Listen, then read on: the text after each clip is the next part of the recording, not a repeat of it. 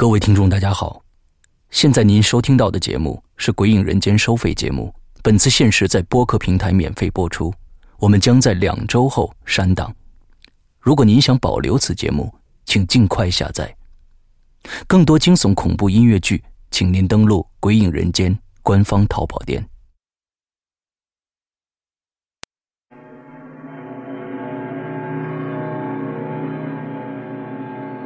鬼影人间》第四季免费节目即将更新完毕，更恐怖的在后面。你害怕虫子吗？又是一条草绿色的虫子出现了，它已经爬到了他的床上，正朝着他的耳朵眼儿里边钻。他的肉分明已经接触到了他那毛烘烘的腿，此刻在明晃晃的灯光下，那条虫子的身子一动不动，只有毛烘烘的腿在原地慢腾腾的舞动着。你玩过天黑请闭眼吗？邓铁在洗手池洗了洗脸。他想再捋一下自己的思路，突然，邓铁感到浑身的不适。就在他转身要离开的时候，险些撞上一个人。他一激灵，他发现几张脸正对着他。邓铁的心像是被大锤猛地敲了一下，紧接着那些脸就都大笑了起来。仔细一看，那是海潮。赵新奎、黄琼生、梁玉。邓铁做出服输的样子，扭过头来，对着镜子整理了一下头发。就在这个时候，他发现镜子里只有他自己。你看过《太平间》里的死亡之庄吗？这具尸体。只在停尸房放了一天。第二天早上，他的家人就要把他送到火葬场去。可是，却发生了奇怪的事情。那老头儿果然笑起来了。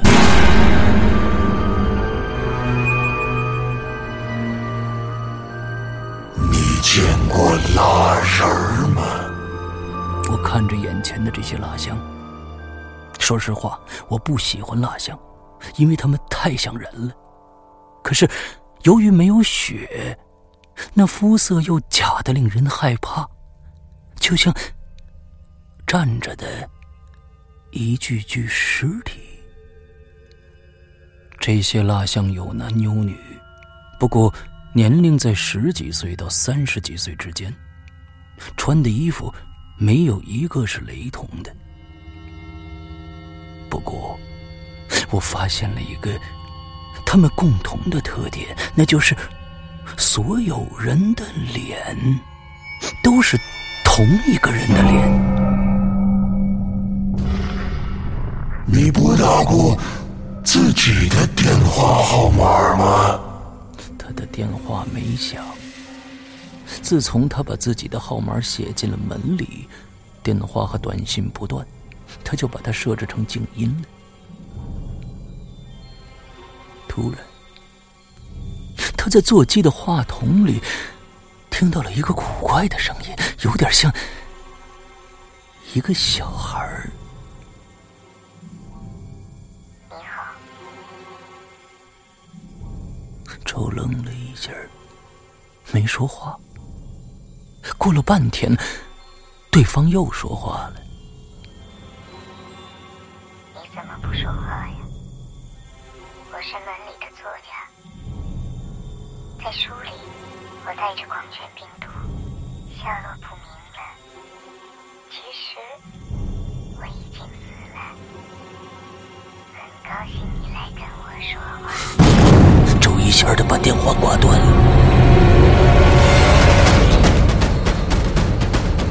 二零一四年三月十五日，虫子，天黑请闭眼，死亡之庄，蜡人儿，请不要拨打这个电话号码。五个全新《鬼影人间》第四季作品同步上线，只有在《鬼影人间》官方淘宝店及苹果 APP。《鬼影人间》第五季，二零一四年六月十五日，我们不见不散。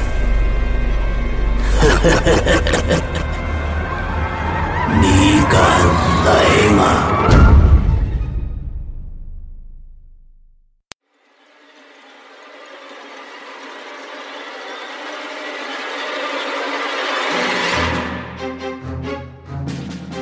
桑楚探案之湖边别墅的鬼影，原著蓝马，由刘诗阳播讲，第二章。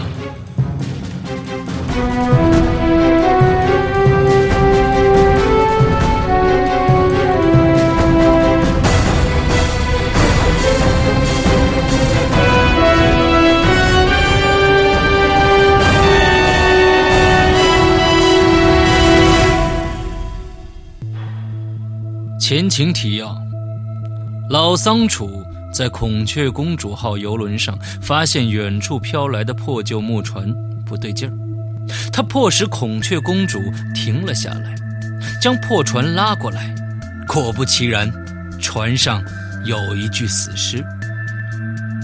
桑楚拦了一辆驳船，将尸体运到了岸边，在这里他碰到了一个管水闸的汉子。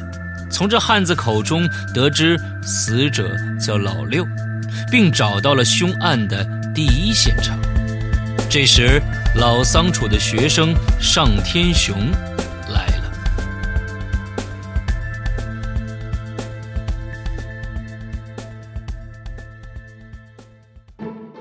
刑警队长尚天雄无论如何也想不到自己的恩师会掺和进案子里。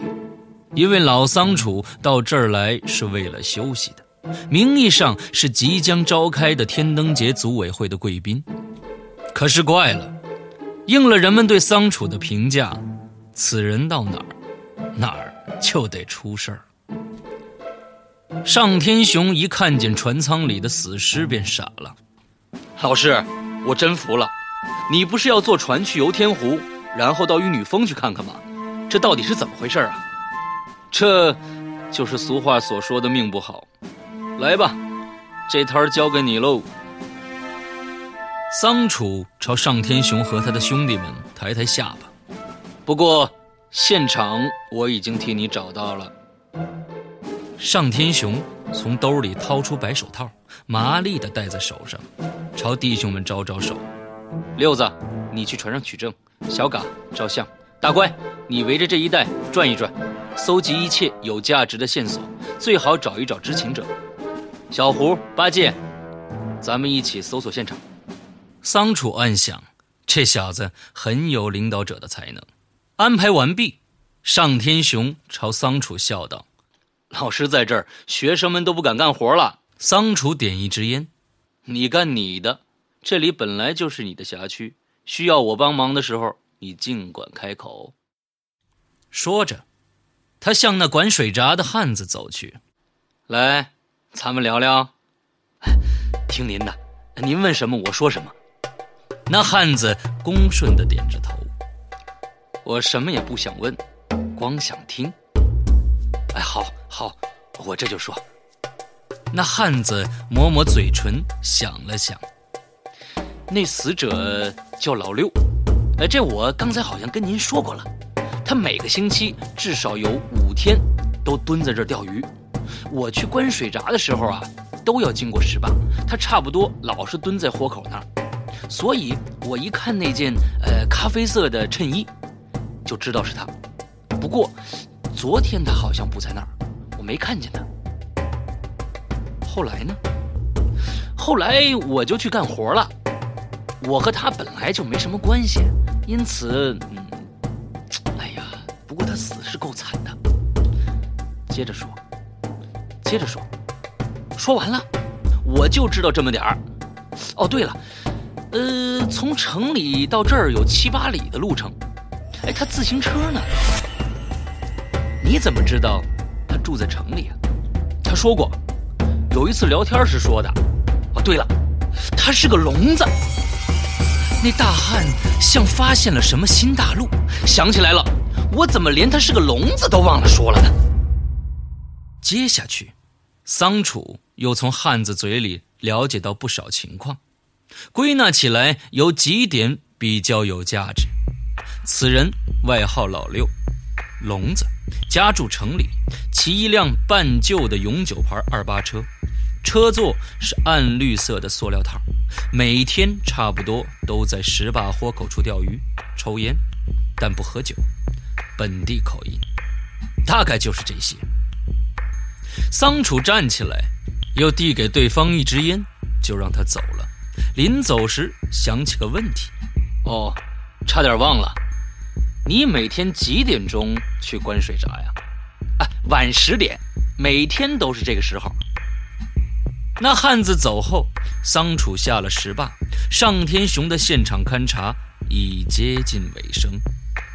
他简略地介绍了勘查的结果，结论跟桑楚的分析差不多，初步断定凶杀发生在十五个小时以前。桑楚看了看表。也就是说，是在昨天晚上八点左右。对，那时候天已经完全黑了，凶手可以毫无顾忌的从后边走上来，用石头把此人砸死后抬进破船里，再解开绳索，让木船顺着河道飘进天湖。当您发现这只木船的时候，嗯，它已经漂了十多个小时了。上天雄道：“看来。”我们俩的思路一致喽，桑楚说。这时候，八戒捏着一根尼龙绳走了过来，这个刑警很胖，模样也很像孙悟空的师弟。哎，你们看，哎，这是我在水边那根树桩上发现的。上天雄接过尼龙绳，与桑楚交换了一个眼神，便向那树桩走了过去。老师。这可能正是那个聋子之所以被杀的原因。尚天雄站起身来，他一定是发现了什么。你看，这绳子的切口还是新的，这个线索很重要。桑楚捏着下巴说。这时，大乖回来了，从他那乐滋滋的脸上可以断定，他没白跑，有收获，大有收获。他取出一把车钥匙和一只只比火柴盒大些的玩意儿。你们知道这是什么吗？助听器，就是在死者自行车旁边找着的。你发现自行车了？桑楚有些兴奋。是的，据目击者证实，那辆车就是死者的，二八永久，五成新，暗绿色的塑料座套。对。就在紫薇别墅外墙那儿，目击者是附近的菜农。听了我的描述，他说他知道死者是老六，说老六是机电厂的一个退休工人。我们去找车，一下子就找着了，车忘了锁。距车子一米远的地方，我找着了这只助听器。上天雄急问：“他最后一次见到死者是什么时间？”呃，他说了，说是昨天上午九点一刻。他强调这个时间很准，因为孔雀公主号正从河道上开过来。上天雄想听听桑楚的意见，却发现老师的眉头已凝成了一个疙瘩，随即听他嘴里吐出两：“，两次。”众人立刻无声了。两次，什么意思？上天雄却笑了。老师，你是说死者来过这儿两次？哈哈，你果然快成精了。桑楚在年轻人的肩上给了一巴掌，说说看，你是怎么认为的？上天雄的脸上充满自信，声音也颇为有力。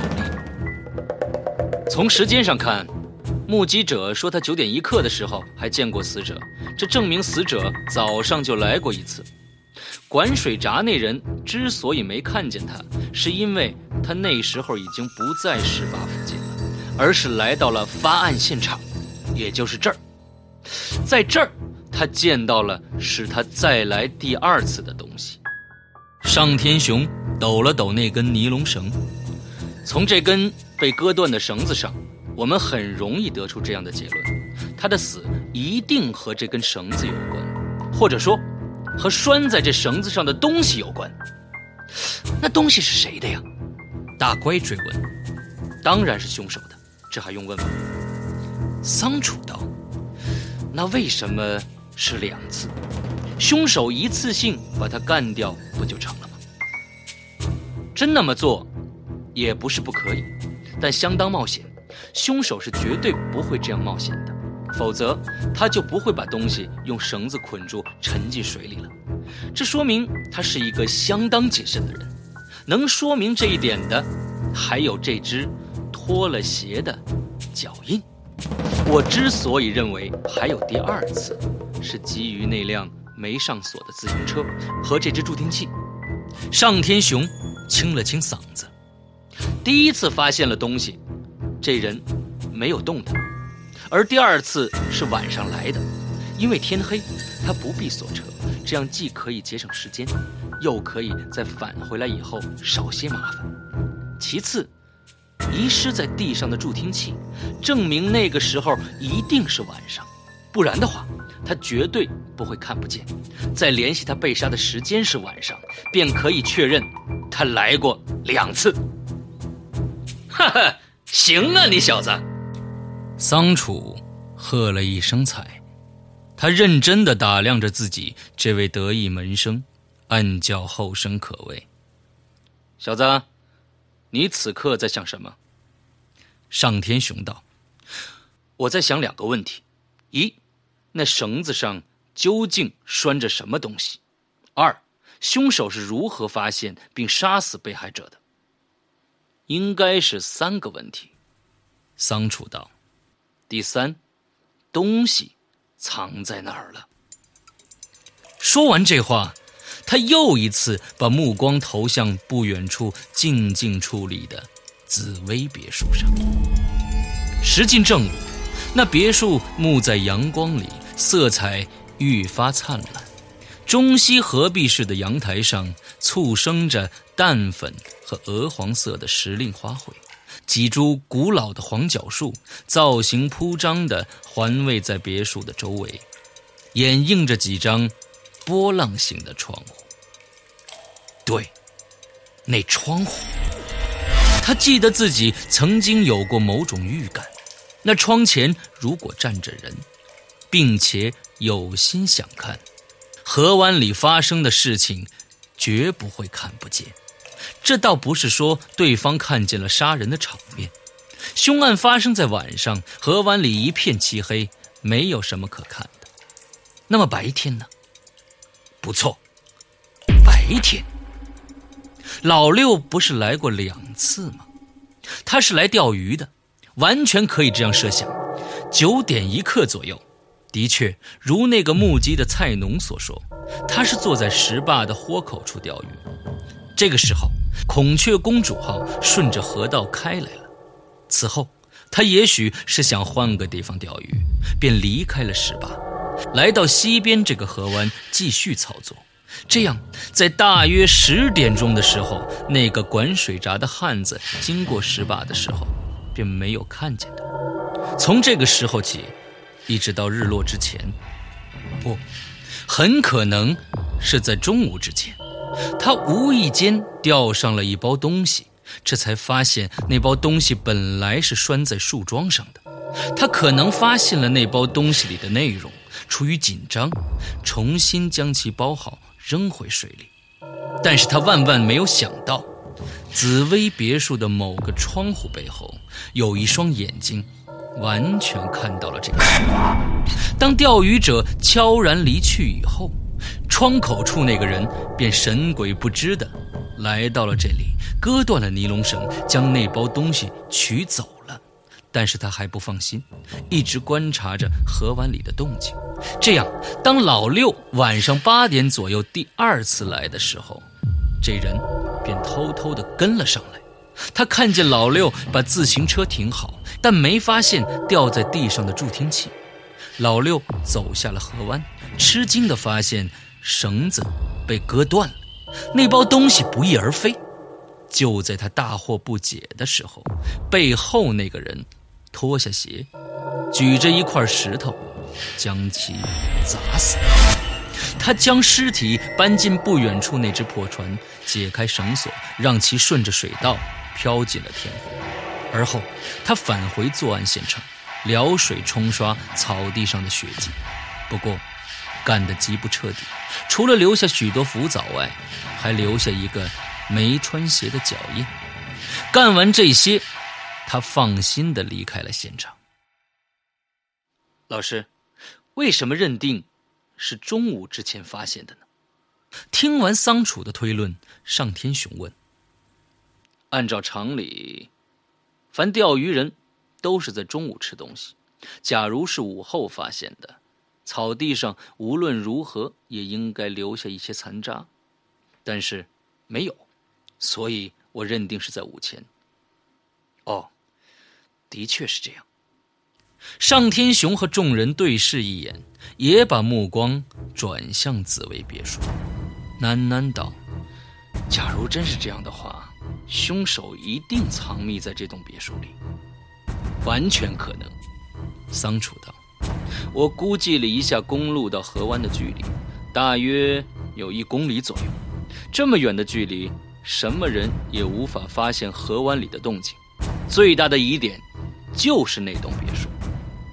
八戒插话道：“呃，照此说来，东西是别墅里的人放的，老六是别墅里的人杀的，那包东西无疑是在别墅里喽。很可能。”桑楚点头道：“他们难道不会就此转移出去吗？”上天雄提高声音。转移，转移到什么地方？呃，当然是城里。可城里现在查的正严，他难道会自投罗网吗？查？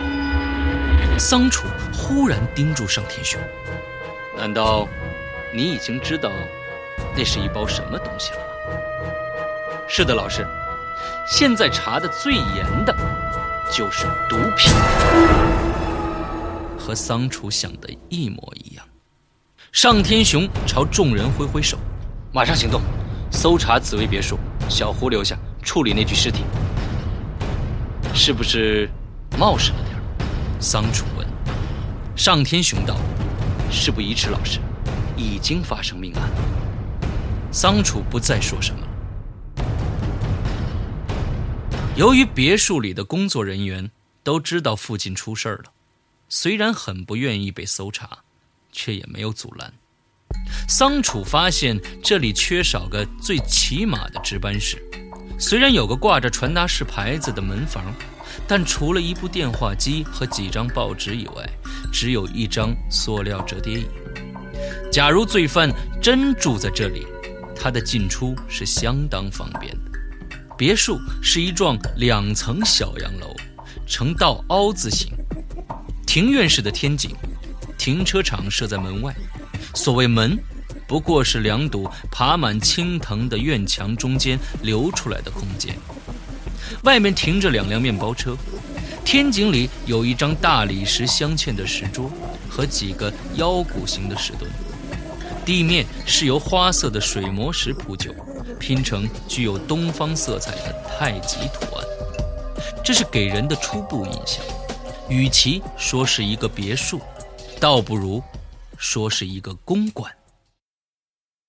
他这个猜测很快就被证实了。别墅那个上了年纪的厨师告诉桑楚，这别墅过去的名字就叫唐公馆。这位厨师姓张，六十七岁，山东人，烧的一手标准的鲁菜。两个人很聊得来，说了些烹饪。而后，张师傅压低声音问：“听说出事了？”桑楚点点头，朝楼上指指，上边咿咿呀呀什么鸟在叫啊？一个歌星，省里请来为天灯节唱歌的，傲慢的很。老厨师道：“见天儿的吊嗓子，吃住全由国家包了。听说开价就是几万。他叫什么呀？没问。我问他干嘛呀？哎，哎，你说说，那人是怎么死的？砸死的？”桑楚不愿意多说这个问题，他给了老厨师一支烟。这个唐公馆是什么时候盖的？听说是讨伐袁世凯那几年修的，是唐都督的行宫。这么说，有年头了。那是，这什么质量？你别看现在装饰的花里胡哨的，掀开这层外皮，里边全是八十多斤的虎皮石。想当年，日本鬼子的炸弹都没把它轰塌。好一个唐公馆！是啊，厨师点点头。这唐公馆用来经营是这两年的事儿，一般人住不起，贵呀，老兄。